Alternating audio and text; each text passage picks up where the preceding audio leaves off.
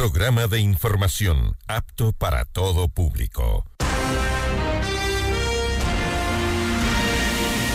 FM Mundo 98.1 presenta Notimundo a la carta. 60 minutos de información actualizada y entrevistas a profundidad. El mejor noticiero a la mitad de la jornada. Conducción Gisela Bayona. Dirección de Noticias, María Fernanda Zavala. Dirección General, Cristian del Alcázar Ponce. Este noticiero es transmitido en directo en la app de OnePlus, www.oneplus.tv, canal 14 de Extreme, canal 14 de CNT y canal 14 y 514 de Claro TV.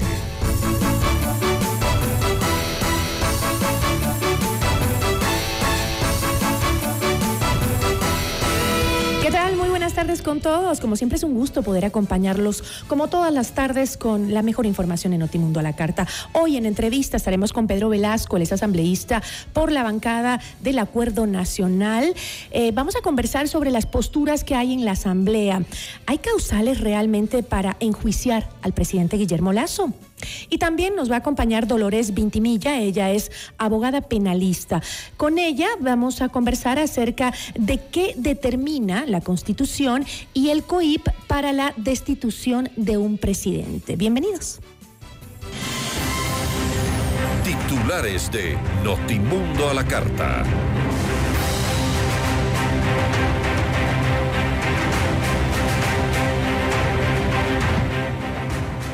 La comisión de la Asamblea que investiga el caso Encuentro debate el informe final que recomienda un juicio político contra el presidente Guillermo Lazo. El oficialismo presentó un informe de minoría que plantea el archivo de la investigación.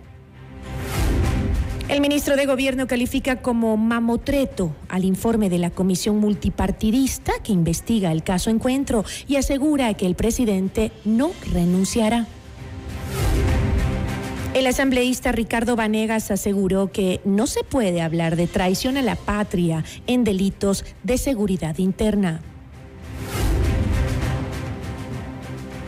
El apuro de la Asamblea por enjuiciar al presidente Lazo podría ir en contra de lo que determine Fiscalía, según afirma el exministro de Gobierno Francisco Jiménez. La Fiscalía está en condiciones de obtener una sentencia en el caso Sinohidro, anunció la fiscal Diana Salazar. El presidente Guillermo Lazo llegó a Costa Rica para firmar un tratado de libre comercio. Una nueva paralización representaría pérdidas para el país de al menos 1.115 millones de dólares como en 2022. El Independiente del Valle se consagró campeón de la Recopa Sudamericana 2023. En lo internacional, tragedia en Grecia, al menos 36 personas fallecieron en el choque de dos trenes. La Fiscalía de Perú solicita 36 meses de prisión preventiva contra el expresidente Pedro Castillo por los delitos de organización criminal, tráfico de influencias y colusión. Notimundo a la carta. Buenas tardes y bienvenidos. Notimundo a la carta, una opción para mantenerse informado. Ahora las noticias.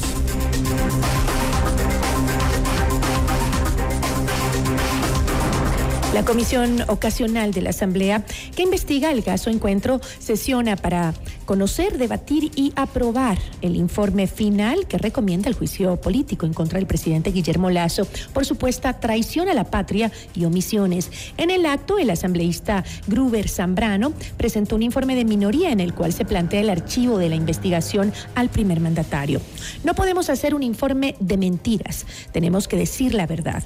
Aquí se ha querido involucrar desde el primer momento al presidente de la República y dejar a un lado para lo que fuimos encomendados por la Asamblea, que es investigar el tema de corrupción, tráfico de influencias en las empresas públicas del Estado, dijo Zambrano.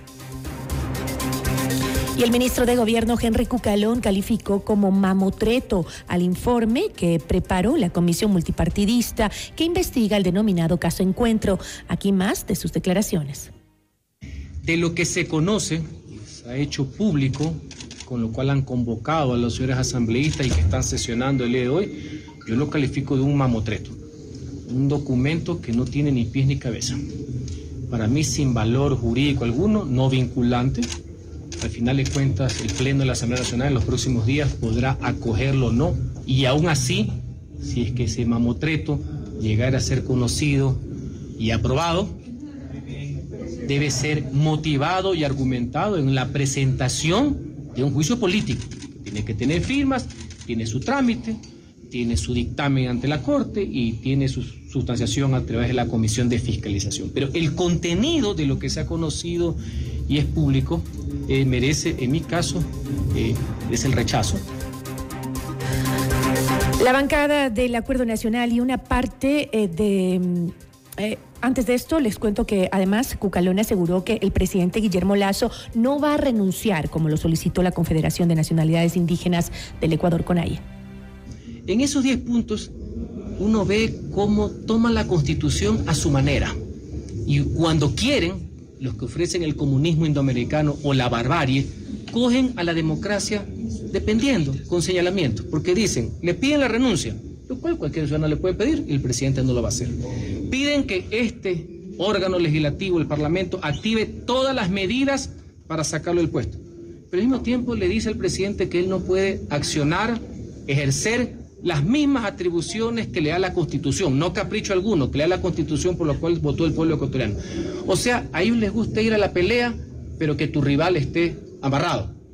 Eso es lo que nos está diciendo. Y claro, si tú activas esos mecanismos, que yo no digo que se van a hacer, pero que están en la Constitución, ahí sí yo me levanto. Pero ahorita no.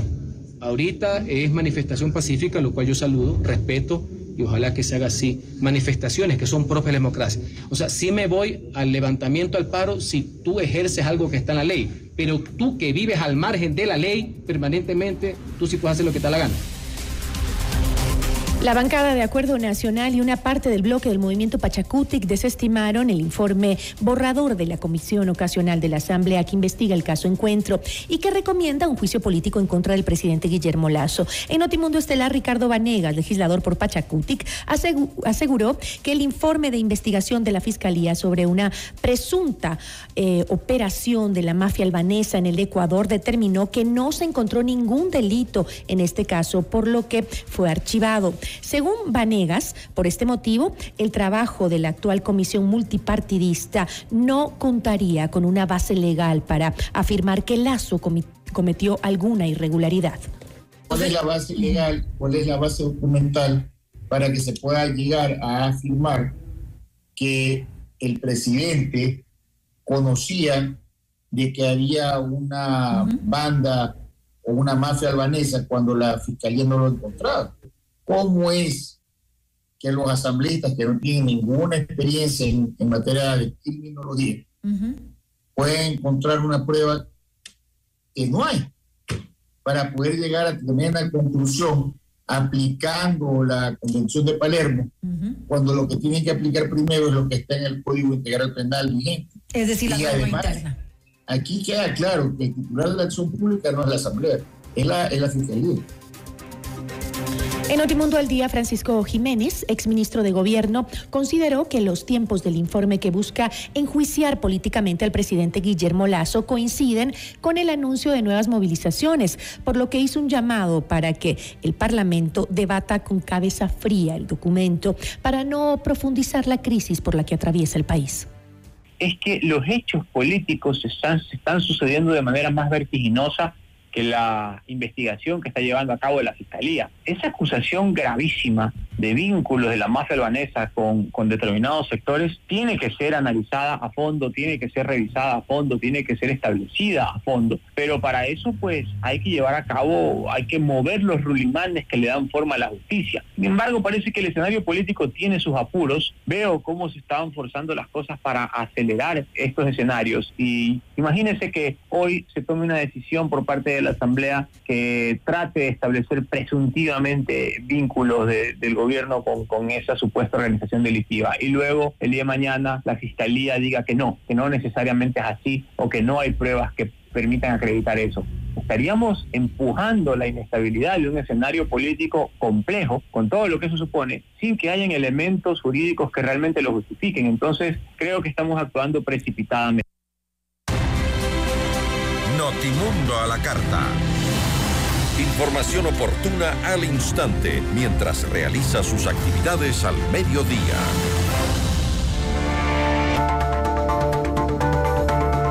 ¿Existen las causales necesarias para la destitución del presidente Guillermo Lazo? La entrevista a la carta, en diálogo directo con los protagonistas de los hechos. Nos acompaña el asambleísta por la bancada del Acuerdo Nacional, Pedro Velasco. Asambleísta, ¿cómo está? Muy buenas tardes. Buenas tardes, Gisela. Un gusto saludarle. Gracias por acompañarnos. Asambleísta, el informe de la comisión señala que de los informes presentados de las comparecencias recibidas y del documento suscrito por el exsecretario anticorrupción, Luis Verde Soto, denominado primer informe sobre presuntas irregularidades denunciadas entregados al presidente de la República y a la comisión ocasional, se evidencia el presunto cometimiento de presuntos delitos contra la administración pública y contra la estructura del Estado tipificado en el Código Orgánico Integral donde hay una responsabilidad política, puesto que el presidente de la República, Guillermo Lazo, fue advertido por el exsecretario anticorrupción de los posibles actos de corrupción y no solo que no los denunció, sino que intentó impedir la actuación fiscalizadora de la Asamblea Nacional. Eso dice el documento. ¿Ha bloqueado, cree usted, el presidente de la República las investigaciones sobre las presuntas estructuras de corrupción en su propio gobierno? En el informe que está justamente este día tratándose en la comisión ocasional, se ha filtrado ya un preliminar el día de ayer en el que se hacen apreciaciones bastante subjetivas, sin sustento, sin la documentación probatoria, solamente con presunciones y con lucubraciones. Hablar de delitos contra la administración del Estado es bastante grave y hay que probarlo porque ahí estamos hablando precisamente de concusión, es decir, que el presidente de la República haya aprovechado de su cargo para obtener beneficios económicos para él. Hablar de cohecho, de enriquecimiento ilícito, hablar de peculado, tienen que haber las pruebas suficientes. Sí, claro, no hay necesidad de que haya un enjuiciamiento penal, pero las evidencias tienen que estar demostradas y probadas. Esta no es una causal que la puedan justificar, porque el decir puede presumirse de que tenía conocimiento, que benefició él económicamente a su entorno, eso no es prueba suficiente. Por lo tanto, esas apreciaciones carecen de toda legalidad. ¿Le parece si, asambleísta, vamos paso por paso a, analizando algunos de los puntos del informe? Eh, este informe eh, recoge la decisión del Ejecutivo de cambiar, por ejemplo, los agentes investigativos policiales que la Fiscalía había asignado justamente al caso Encuentro. ¿Usted considera entonces que estas interrupciones, como las llama el informe, en las investigaciones, no son suficientes causales para la destitución del presidente? Cuando se habla del Ejecutivo hay que entender que es un compendio de instituciones, de ministerios, de secretarías la que forman parte del Ejecutivo. Y el presidente de la República no puede responder por decisiones autónomas que tienen cada una de estas entidades del ministerio. En el tema de la rotación del personal policial, nunca le van a consultar al primer mandatario, no estaría para eso precisamente tienen competencia los eh, altos mandos de la policía, ellos sabrán a quiénes asignan y a quiénes no. Sí preocupa el que se pretendan movilizar cuando existan investigaciones de por medio a personal calificado, acreditado que tiene experticia. Eso sí preocupa, lo que dijo la fiscal, de que querían asignarse personal de las UPC que no tienen ninguna experticia, ninguna formación profesional en ese sentido. Pero eso no puede ser responsabilidad del presidente de la República. Otro de los temas que se mencionaba es de que él pudo haber dispuesto el archivo de una causa de, en proceso de investigación. Él no tiene esa competencia. Nosotros que manejamos procesos judiciales, cuando ejercíamos el libre ejercicio profesional, ¿qué es lo que nos dice? Que es facultad potestativa de fiscalía, exclusivamente de fiscalía, el pedir a un juez el archivar una causa. Nadie más tiene esa Y en el caso de que el presidente no acudió a las comparecencias de la Asamblea, ¿esto demuestra o no que, eh, que no quería, eh, por ejemplo, eh, cooperar con las investigaciones en contra de su propio gobierno? Eso no demuestra falta de cooperación, eso demuestra que él está cumpliendo lo que dice la Constitución. El presidente de la República puede comparecer a la Asamblea para ciertos actos. Uno de ellos es el que tendrá que rendir su informe de labores el 24 de mayo.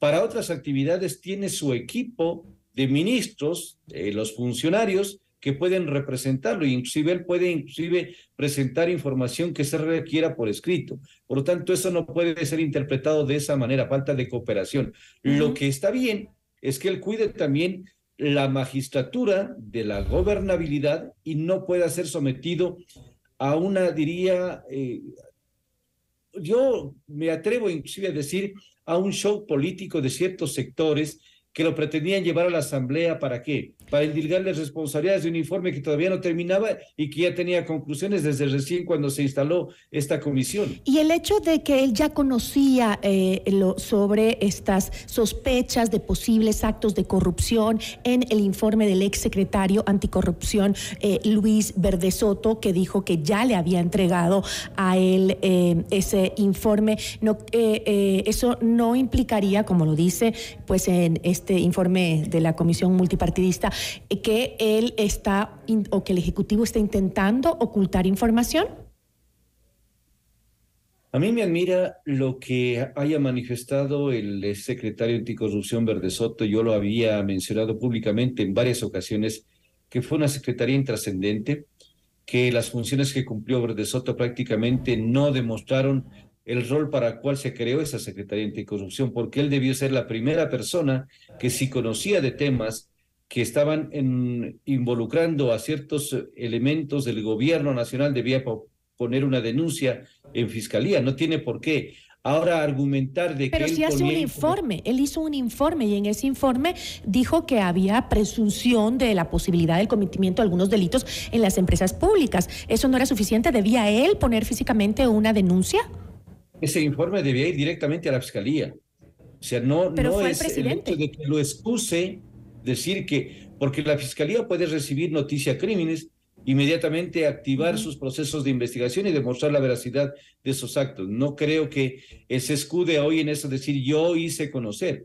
El presidente de la República tiene que entender que las acciones de él son responsabilidad de él, de los ministros responsabilidad de cada uno no puede una autoridad principal responder por todas las acciones u omisiones de los demás funcionarios. Si un ministro está fuera de la norma legal, él responde directamente y aquí en la Asamblea lo hace a través de un juicio político y a través de las acciones penales en caso de que así ocurriera ante la Fiscalía y entre los jueces competentes. Justamente el día de hoy, eh, el asambleísta de su misma bancada, el asambleísta eh, Gruber Zambrano, em, presentó un informe de minoría de 46 páginas que recomienda, por otro lado, el archivo del proceso de investigación. ¿Por qué recomendar el archivo del proceso? A ver, yo creo que aquí hay que diferenciar claramente lo que haya propuesto el asambleísta Gruber Zambrano. El archivo no eh, comparto plenamente con esa apreciación que tiene, porque lo que estaba investigando serán los vínculos de relaciones que tenían con Hernán Luque Lecaro, que es el, la persona que manejaba las empresas públicas del Estado, eh, con el mismo eh, Cortázar, que era el operador de las empresas eléctricas, las posibles vinculaciones que tenga con el cuñado del presidente de la República. Por lo tanto, todo eso debe investigarse, no hay por qué archivar, hay que hacer un proceso de transparencia total. Lo que necesita el país es que salga a la luz pública la verdad. Lo que no está bien es que se asocie a terceras personas en este caso, pero, presidente de la República, por hechos que no tienen responsabilidad. asambleísta, pero en esa misma lectura que usted acaba de hacer, ¿por qué no dejar que sea el Pleno de la Asamblea quien decida, según los resultados de la investigación de la comisión, si el presidente cometió o no las causales necesarias para ser destituido, para ser llamado a juicio? A ver, yo lo dije hace un momento y lo ratifico. El informe más que seguro va a ser aprobado el día de hoy por la comisión. Téngalo por eh, firmado este, este paso que van a dar la comisión. Luego de que este informe llegue al pleno de la Asamblea, que llegará en los próximos días, dependiendo de la convocatoria que dé el presidente, ahí será analizado, será debatido, será argumentado. Y cada uno tendremos nuestra posición para definir si se aprueba o no se aprueba. Pero en un informe no puede llegarse a recomendar un juicio político porque los procedimientos son diferentes. Y eso tenemos que hacerle entender al país porque el país a veces puede tener confusiones. La solicitud de juicio político no necesita un informe como el que se está pretendiendo armar actualmente. Cualquiera de los asambleístas puede proponer los 137, 1, 2, 5, 10, una solicitud de juicio político con las firmas de respaldo y presentarlas al presidente de la Asamblea. Decir si ve que hay causales para enjuiciar por las tres que establece el artículo 129 de la Constitución, solamente menciónelas, demuestre, argumente la prueba y plantee el juicio político. Lo otro es lo que se está pretendiendo asociar, un informe con conclusiones subjetivas, con conclusiones no probadas, para que supuestamente sirva de soporte para ese juicio político. Es decir, hay que diferenciar los procedimientos y las causales y cómo es el trámite de esta solicitud de juicio político. Sin embargo, para algunos esa visión es eh, se apega a, a, lo que dicen de que el oficialismo quiere impedir que la Asamblea ejerza las herramientas constitucionales de fiscalización y control político. No, no, no, están equivocados. Yo pienso que al país no se le puede seguir engañando y mintiendo. La facultad fiscalizadora y de control político la tenemos individualmente los 137 asambleístas. Nadie nos quita ese derecho porque está en la Constitución y en la ley orgánica de la función legislativa. Si alguien desea hacer uso de ese mecanismo que es el juicio político, lo puede hacer. No le confundan al país diciendo que esperan el informe para plantear juicio político o esperar que esa recomendación salga del informe que van a presentar seguro este día o mañana, no sé, la misma comisión. ¿Por qué? Porque el informe no es vinculante, además. Uh -huh. Eso tiene que entender el, el Ecuador. Es un informe que presenta una comisión no ocasional, creada ad hoc para este caso de investigación. Y lo que diga o lo que recomiende no es mandatorio, no es obligatorio.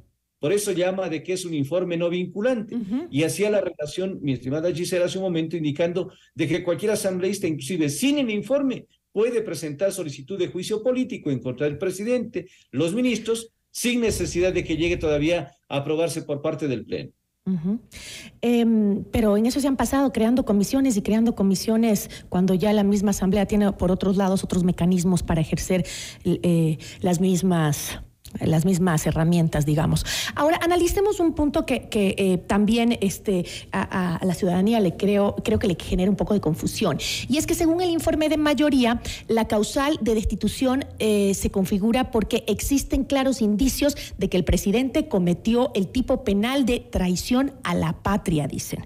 Eh, señalan incluso el artículo 353, numeral 7, que dice que eh, sanciona con pena privativa de libertad de 7 a 10 años a quien no informe de la aproximación del enemigo o de circunstancia que eh, repercuta directamente en el conflicto o en la población civil. Eso dice la ley. Esta causal se apega al supuesto bloqueo de la investigación del caso Encuentro? Mire, es otra eh, conclusión bastante apresurada, traída de los cabellos, que no tiene ningún fundamento. ¿Traición a la yo patria? No estoy, mire, yo no estoy defendiendo absolutamente posiciones irracionales, yo defiendo lo que dice la, la racionalidad y la objetividad y la ley. Mire, hablar del numeral 1 del artículo 129 que habla de los delitos contra la seguridad del Estado, que hoy ni siquiera existen ellos, hablan de otro tipo de delitos, de traición a la patria. Uh -huh. El decir que no ha informado, que no ha tomado las precauciones cuando se está aproximando el enemigo.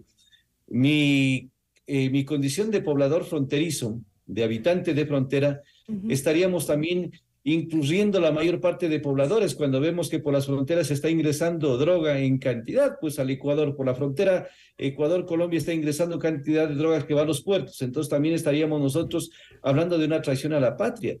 O sea, eso eh, no le entiendo sinceramente cuál es esa intencionalidad de pretender confundir y adecuar un tipo penal que no existe. Hay muchos analistas muy respetables en materia constitucional y legal y en materia penal que se van a reír más bien de estas argumentaciones porque no tiene ningún fundamento esto.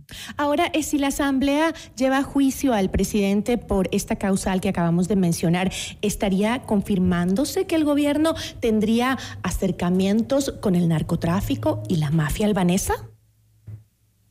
Es otra apreciación bastante apresurada.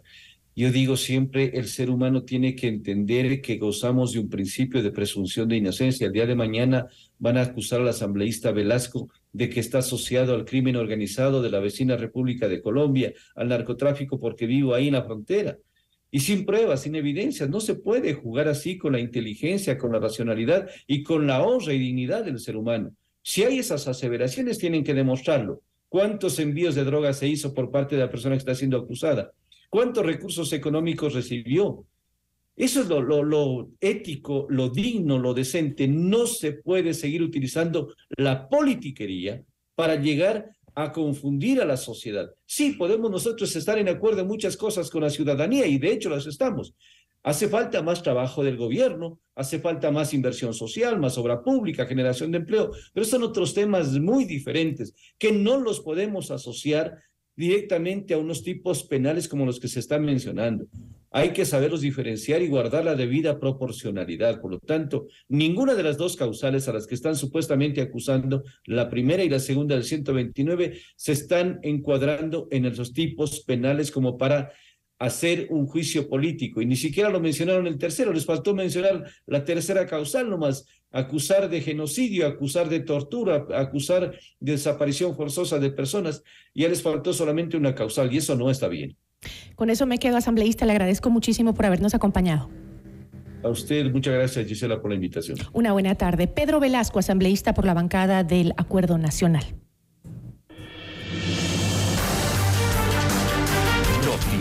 A la carta. 60 minutos de noticias actualizadas. Conducción Gisela Bayona.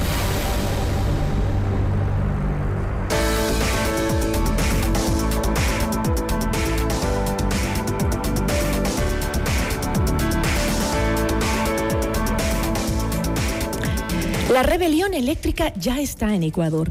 Descubre el nuevo Nissan X-Trail e-Power.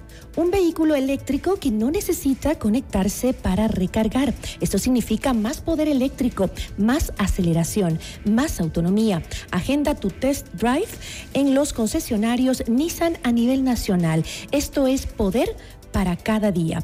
Esto es Nissan. Con Blue Castle Venture recibe el mejor interés por tu inversión gracias a su tecnología financiera estricta que no trabaja con criptomonedas. Blue Castle Venture, empresa canadiense que cumple tus sueños. Visita www.mi20ya.com y escríbenos al 0999 77 0771.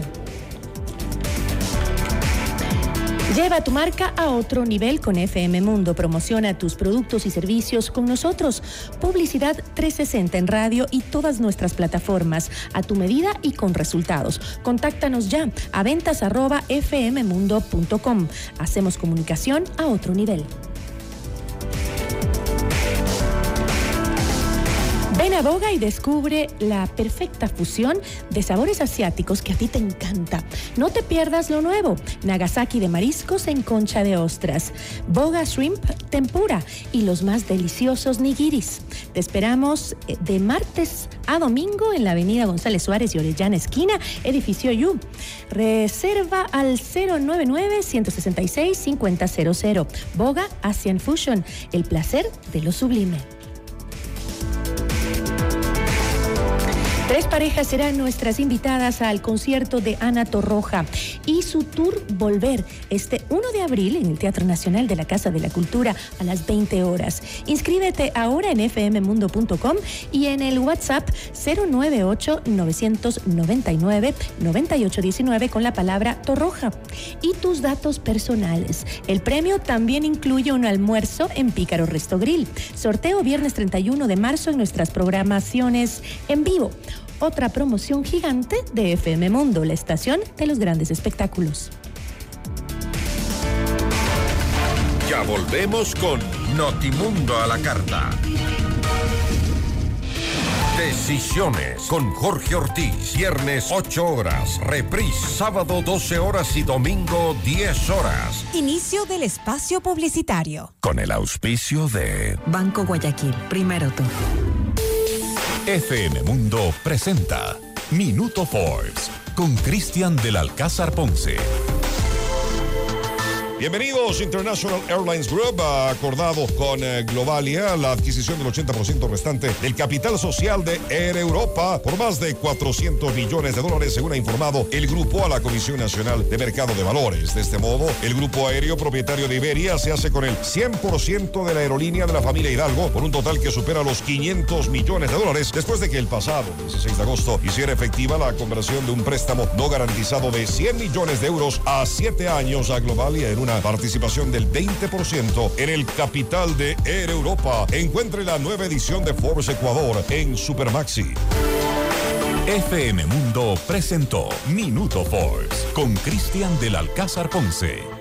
Patrocinado por. Mi nombre es Irlanda Alegría Ávila. Las transacciones que más realizo en mi negocio son los pagos de servicios básicos un banco del barrio no solo es un negocio, es también el lugar donde puedes pagar tu planilla de luz, agua, teléfono e internet, enviar o cobrar giros nacionales y del exterior, o recargas de celular, televisión pagada e internet en pocos minutos y cerca de casa.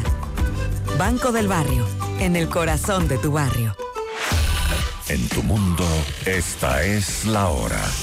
Son las 13 horas, con 33 minutos. Seamos puntuales, FM Mundo.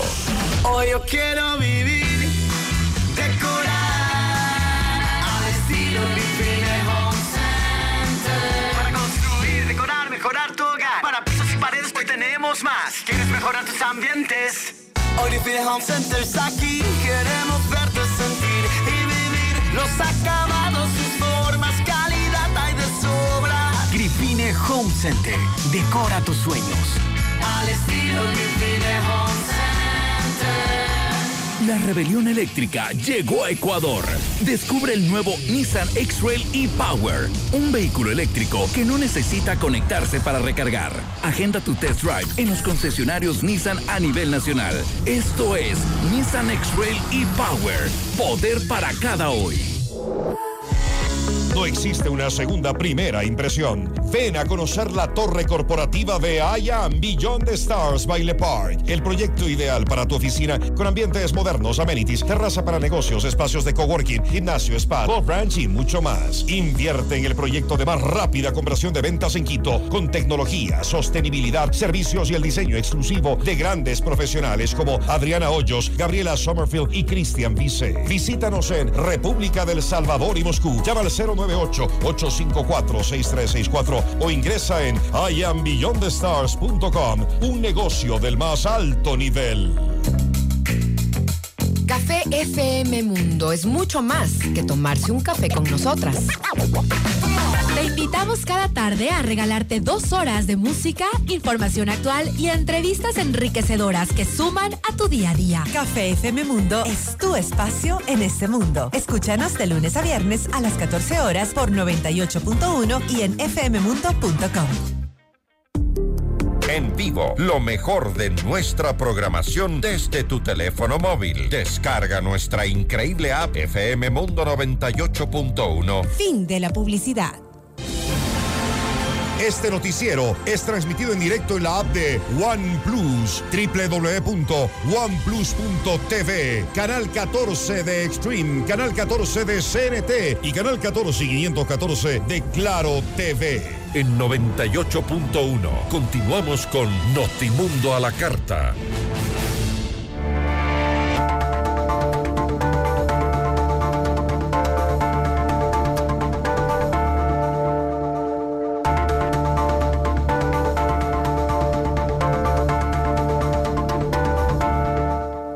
Regreso en Notimundo a la Carta seguimos conversando sobre el informe borrador de la Comisión Ocasional del caso Encuentro de la Asamblea Nacional, eh, que concluye que el presidente Guillermo Lazo pues, puede ser acusado penalmente de traición a la patria.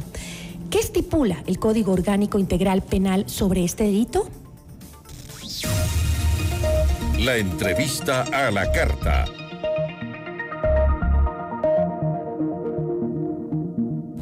Para analizarlo está con nosotros Dolores Vintimilla, ella es abogada penalista. Doctora, gracias por acompañarnos. No, gracias a ti Giselle por la invitación. Siempre un honor y un gusto estar aquí. Empecemos eh, hablando sobre qué implica, según el COIP, la acusación de delito de traición a la patria.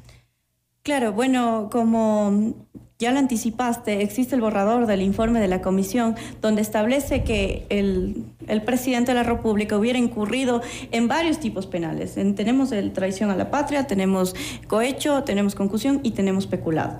Antes de referirme a cada tipo penal, es importante establecer el tipo de autoría que dice el informe que cometió el, el presidente, la supuesta autoría, porque no es una acción netamente por la cual se le acusa, sino es una acción por omisión de la cual se le acusa al presidente. ¿Qué es lo que quiero decir?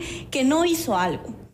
que no es quien comete el delito, sino quien omite denunciarlo, más o menos. Exactamente. O sea, el Código Orgánico Integral Penal sí prevé los delitos por omisión, pero voy a poner un ejemplo para que los radioescucha entiendan de qué es un delito por omisión. Por ejemplo, cuando un médico no guarda el deber objetivo de cuidado para su paciente o omite algo, estaría cometiendo un delito por omisión. O aquel policía que vemos que omite el realizar sus funciones como policía y no impide el del- algún delito mayor. Eso sería una omisión. En este caso, se le acusa, básicamente, se le quiere acusar al presidente de la República por no hacer algo, por no controlar de cierta manera a los funcionarios o a sus colaboradores, o su- en este caso a su círculo íntimo, que no precisamente pertenece a la función pública. Partiendo de eso, a mí me llama la atención el tipo penal que tú mencionas, pues traición a la patria. Y el tipo penal se encuentra establecido en el artículo 353 del Código Orgánico Integral Penal.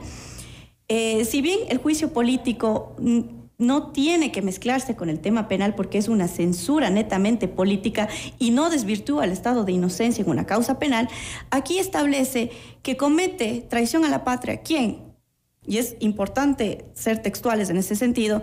¿Quién ha hecho estas acciones? Desertar hacia las fuerzas del enemigo.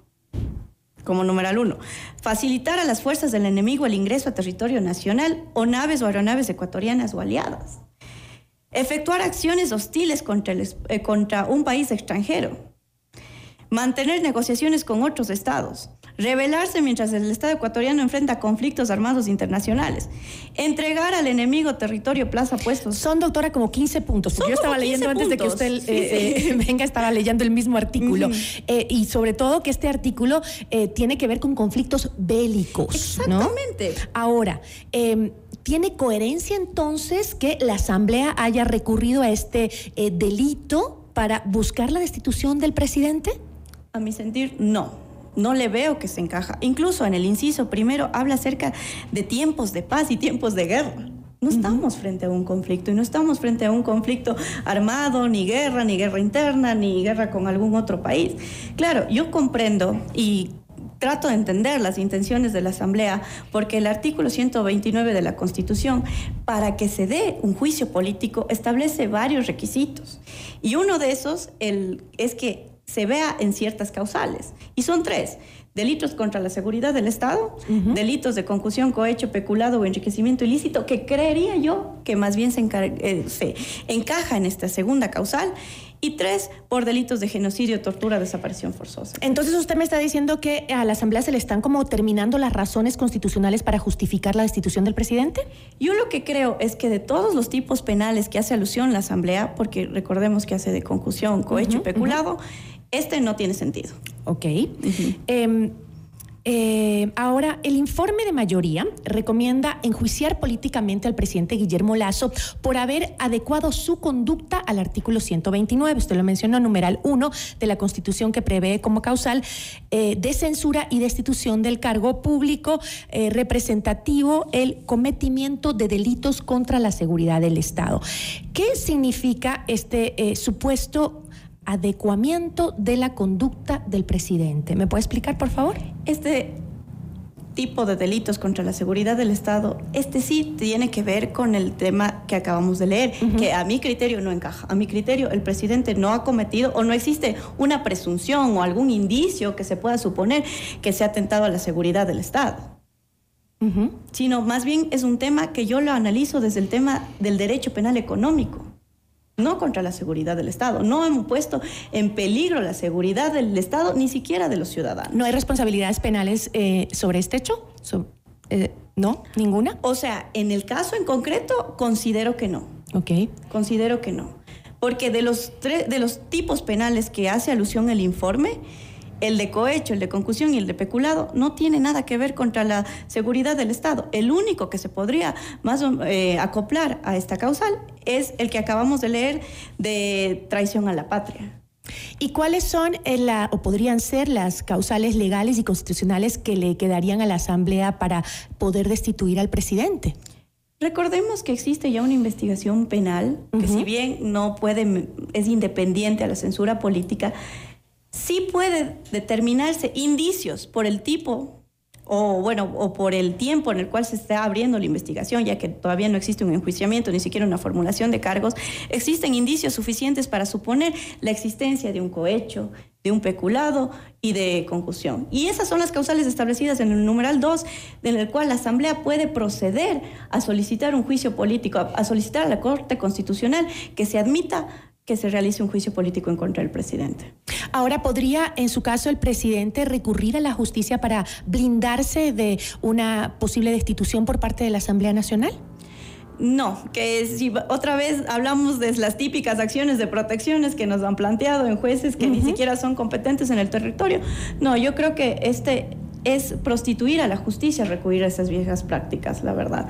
Eh, el, presidente tiene la oportunidad, el proceso así lo dice, en el momento, si es que así la Corte bueno, primero que si la Asamblea decide abrir el juicio tiene que ir a la Corte Constitucional. Abrir la Corte Constitucional, si la Corte Constitucional admite el juicio político y el presidente tiene la facultad, se abre un periodo de prueba donde se anuncia la prueba en 10 días y 10 días adicionales para evacuar y practicar la prueba. Entonces el presidente ahí estaría ejerciendo un verdadero derecho a la defensa en ese sentido.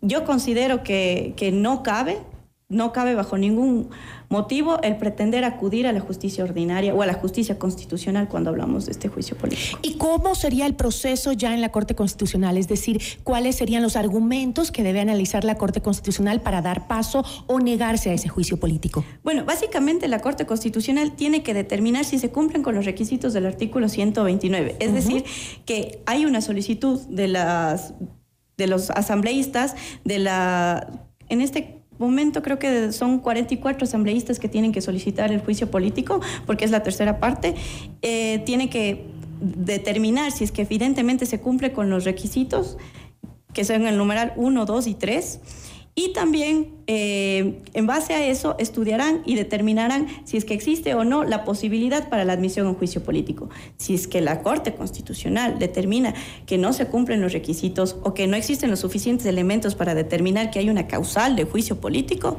se archiva. Y esa decisión no es apelable. Pero si es que la Corte Constitucional determina que sí hay los suficientes elementos, admite el proceso y a su vez pasa el expediente a la Asamblea, que el presidente tiene que remitir al CAL y el CAL a su vez pasará a la Comisión de Fiscalización.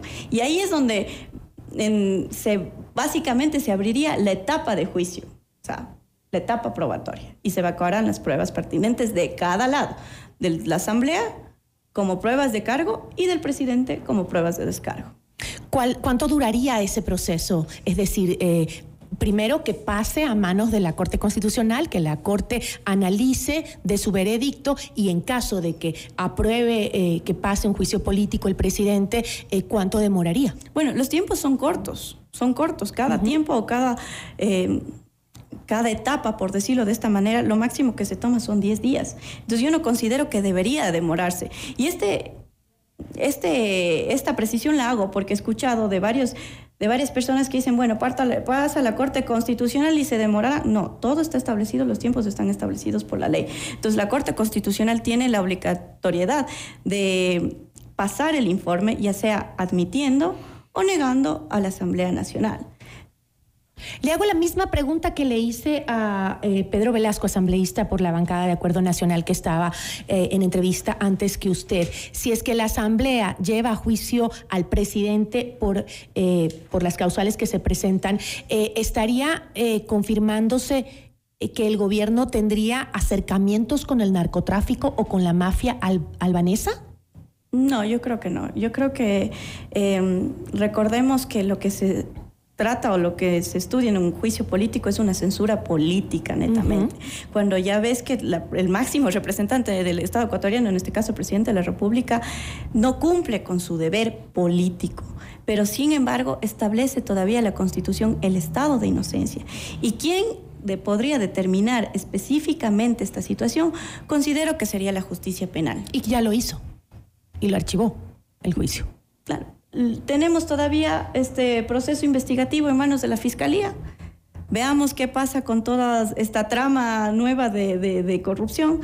Lo digo de, de ese modo porque no sé cómo referirme a todos estos hechos que han sido ventilados últimamente, pero sí considero que es en ese punto o esa materia la que debe determinar que no. Ahora, hablemos claramente. Ya queda la duda.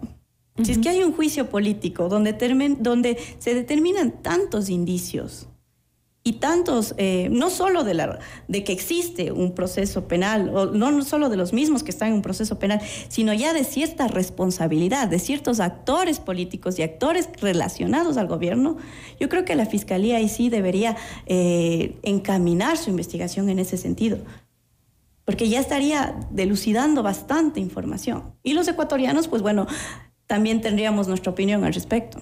El asambleísta también mencionó, mencionó que eh, en este caso lo que está haciendo la asamblea es eh, no dándole su derecho a la inocencia, su, su, eh, se estaría ya acusándolo de hechos sin que ni siquiera la justicia lo haya sancionado. No, yo no estoy de acuerdo en ese sentido. Yo no estoy de acuerdo en ese sentido. El principio constitucional de inocencia establecido en la Constitución está completamente e intacto y eso es bajo la arista del área penal. En el área penal incluso el castigo es diferente. ¿Cuál es el castigo por un juicio político? La, La censura y la destitución. Pero no estamos hablando de cárcel, no estamos hablando de condena, no estamos hablando de reparación integral. Para Se eso está la Fiscalía, la Justicia. Exactamente. Se mantiene incólume el estado de inocencia del presidente. Pero si ya hablamos de un proceso penal en el cual se determine ya con pruebas, ya en juicio y con una sentencia ejecutoriada, eso sí destruiría el estado de inocencia del presidente de la República. Mientras tanto, no, esto es una censura política, nada más. No debemos mezclar ni confundir con el tema penal. ¿Cuál sería su conclusión en este caso de lo que está haciendo la asamblea en este momento? Yo creo que la Asamblea sí, si bien está actuando conforme eh, sus funciones, lo de- conforme lo determina la ley, sí creo que debe actuar con un poquito de mayor objetividad en el sentido de cuáles son los tipos penales o las acciones que ha cometido el presidente, o omisiones en este caso que ha cometido el presidente de la República. Existen elementos, yo considero lo personal, sin hablar del tema político, sino netamente jurídico, que sí existen los elementos para investigar pero de los tipos penales que tienen relación. Por ejemplo, el tipo penal de traición a la patria para mí no tendría sentido. Entonces ahí sí debería ser un actuar más objetivo de la Asamblea, incluso para demostrar al país que no se trata de una persecución. Porque dentro de las funciones de la asamblea está fiscalizar. Exactamente. y, y tienen, y nosotros como ecuatorianos pe- pedimos que también se fiscalice y se controle, pero que no se vea como una persecución por poder sino que cumpla su función de fiscalizar. Y bueno, también cambiar las cosas. Hemos Y querer empujarlo de esta manera con estos... em, estos puntos legales que no le calzarían, por lo menos a la intención que tiene el legislativo, pues también le quitaría un poco eh, de legitimidad a su trabajo, a esa fiscalización que queremos los ecuatorianos. Sí, efectivamente. Yo considero que por eso hablaba de una objetividad, para que sea legítimo y que no se trate de persecución, sino cumplir con su rol de fiscalización. Tenemos las pruebas suficientes y claro, como lo había mencionado en, en párrafo anterior, también el presidente tiene la facultad de- de- del derecho a la defensa, es decir, en esos 10 días él podrá anunciar la prueba y en los 10 días que la, que la Constitución y la ley le otorga, se podrá evacuar la prueba. Entonces, si dentro de ese proceso se determina que no existen los elementos y que no se ha cumplido con el tipo penal que hace alusión la Asamblea, pues bueno, se archivará el proceso. Con eso me quedo, doctora, le agradezco muchísimo. No, gracias a ustedes por la, por la invitación. Agradecemos a Dolores eh, Vintimilla, abogada penalista. Regresamos en instantes con Gisela Bayona en Notimundo a la Carta. Decisiones con Jorge Ortiz. Viernes 8 horas. Reprise sábado 12 horas y domingo 10 horas. Inicio del espacio publicitario. Y ahora, el mundo del deporte con Eduardo Andino. Hola, ¿qué tal amigos y amigas? A continuación las últimas noticias en el mundo del deporte. Glenda Morejón ganó el oro en la Copa Internacional de Marcha. Morejón fue la mejor en los 20 kilómetros marcha de la Copa Internacional de Marcha que se realizó en la capital del oro. La marchista imbabureña cruzó la meta en el primer lugar eh, con un tiempo de 1 hora 29 minutos y 36 segundos. Se enfrentó con rivales duras en el ámbito nacional e internacional. eh. Pude mantener el primer lugar y bajar mi marca del año pasado, que fue de 1 hora 31 minutos. Estoy contenta de empezar la temporada así, dijo Morejón luego de completar el circuito en Machala. A pesar de su buen rendimiento, Morejón no consiguió todavía la marca para los Juegos Olímpicos de París 2024. Ahora buscará conseguirlo en el Challenger que se realizará en La Coruña, España. Quedé a un segundo de la marca. Seguiremos intentando. El clima estuvo exigente con mucha humedad, dijo la marchista que espera clasificarse a los próximos Juegos Olímpicos en la modalidad de los 20 kilómetros marcha. Esta carrera fue la octava cita del circuito mundial de marcha que organiza la Federación Internacional de Atletismo. Hasta aquí el mundo del deporte con Eduardo Andino. En mayo disfrutarás de un espectáculo impresionante. Ara Malikian, el genio del violín. Todo su virtuosismo, su talento extraordinario en un evento del más alto nivel, The Ara Malikian World Tour. Vive esta experiencia musical única. Ara Malikian. Quito, 18 de mayo, 20 horas, Teatro Nacional Casa de la Cultura. Entradas definitivas y a la venta en ticketshow.com.es, Río Centro, Mall Jardín, Paseo San Francisco y El Recreo. 3, 6 y 10 meses sin intereses con tarjetas Produbanco. Ara Marikian te lo trae Top Shows. Garnier Fructis Hair Food llegó a Ecuador. Alimenta tu pelo con la rutina completa de shampoo, acondicionador y mascarilla. Hasta 98% de origen natural. No siliconas, no pelo pesado. Sin nutrición. Sí aprobado por Cruelty Free International. De Garnier naturalmente. Ahora en Pícaro Resto Grill, de martes a domingo, de 13 a 16 horas. Disfruta nuestro exquisito Lunch Pícaro por solo 15 dólares, incluido impuestos. Deliciosa entrada, plato fuerte y bebida. Y por solo un dólar 50 adicional, un exquisito postre. Te va a encantar. Reserva tu mesa ya al 099-074-0000. Cristóbal Gangotena e Isabela Católica. Pícaro Resto Grill, las cosas ricas de la vida. La rebelión eléctrica llegó a Ecuador. Descubre el nuevo Nissan X-Trail e-Power, un vehículo eléctrico que no necesita conectarse para recargar. Agenda tu test drive en los concesionarios Nissan a nivel nacional. Esto es Nissan X-Trail e-Power, poder para cada hoy. Descarga nuestra increíble app FM Mundo 98.1 para escucharnos y vernos en vivo. Hasta aquí la publicidad. Le invitamos a escuchar nuestro siguiente programa. 14 horas. Café FM Mundo. Con Nicole Cueva, Carla Sarmiento y Marisol Romero. Este noticiero es transmitido en directo en la app de OnePlus, www.oneplus.tv, canal 14 de Extreme, canal 14 de CNT y canal 14 y 514 de Claro TV. En 98.1 continuamos con Notimundo a la Carta. Notimundo a la Carta, una opción para mantenerse informado. Ahora las noticias.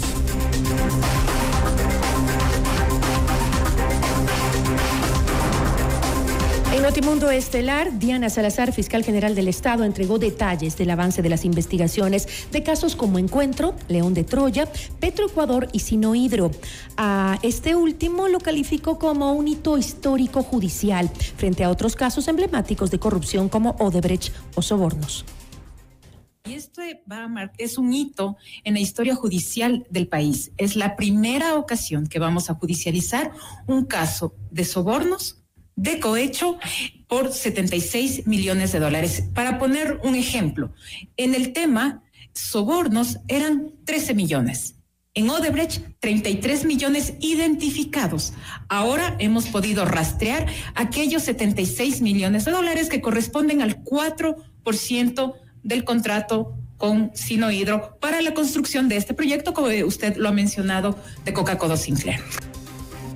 La fiscal general explicó que la investigación del caso Sinohidro determinó las presuntas acciones ilícitas se habrían ejecutado entre 2009 y 2010 utilizando una falsa imagen de servicios de consultorías y representaciones para recibir a través de coimas un monto de dinero equivalente al 4% del valor de la construcción del proyecto Coca-Codo Sinclair ha intentado desde la fiscalía, la fiscalía continúa, la fiscalía continúa en el proceso de investigación, de análisis. A diario nos llegan los reportes desde Panamá, por ejemplo, se siguen sumando cifras a los mismos actores. Lo único que nos da cuenta es que nuestra teoría está o estará bien sustentada y que estamos en capacidad de tener ante los jueces un caso fuerte y sólido, como en todos los casos, y estaremos en capacidad de obtener una sentencia en el futuro.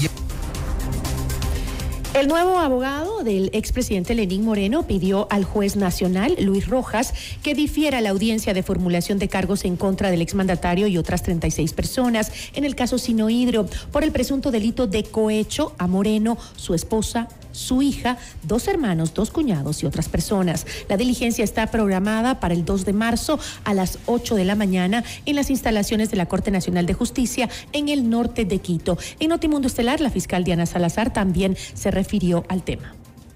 Hemos conocido el cambio de abogados, es decir, se suma una nueva defensa y por tanto han solicitado el respectivo diferimiento. Vamos a esperar la resolución judicial. Eh, para conocer si se acepta o no esta petición.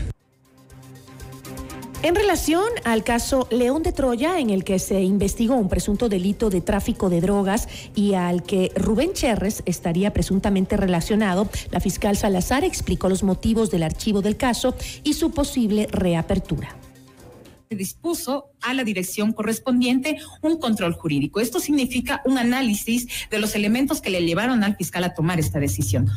Producto de este análisis y examen, se han llegado a conclusiones y recomendaciones. En primer lugar, remitir eh, las actuaciones al Consejo de la Judicatura para que sea ese organismo, como corresponde, quienes analicen las conductas tanto del juez como del fiscal que intervinieron en este proceso.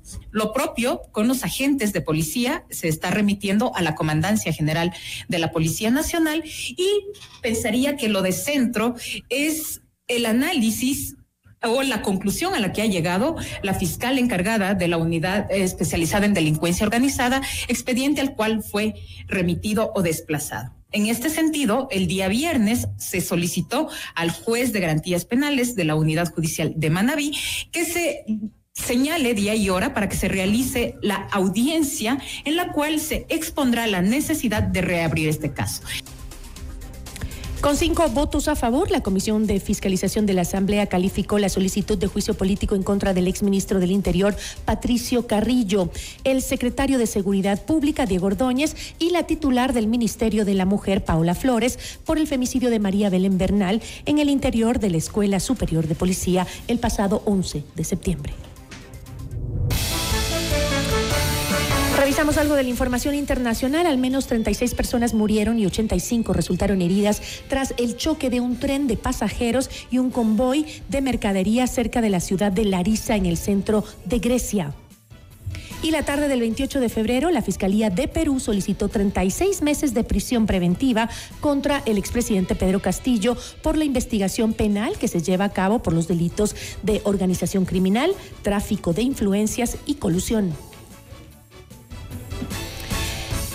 Y una recomendación antes de irnos, la rebelión eléctrica ya está en el Ecuador. Descubre el nuevo Nissan X-Trail e-Power, un vehículo eléctrico que no necesita conectarse para recarga. Esto significa más poder eléctrico, más aceleración, más autonomía. Agenda tu test drive en los concesionarios Nissan a nivel nacional. Esto es poder para, para cada hoy, esto es Nissan. Así concluimos la información. Muchísimas gracias por su amable sintonía. Que tenga una excelente tarde.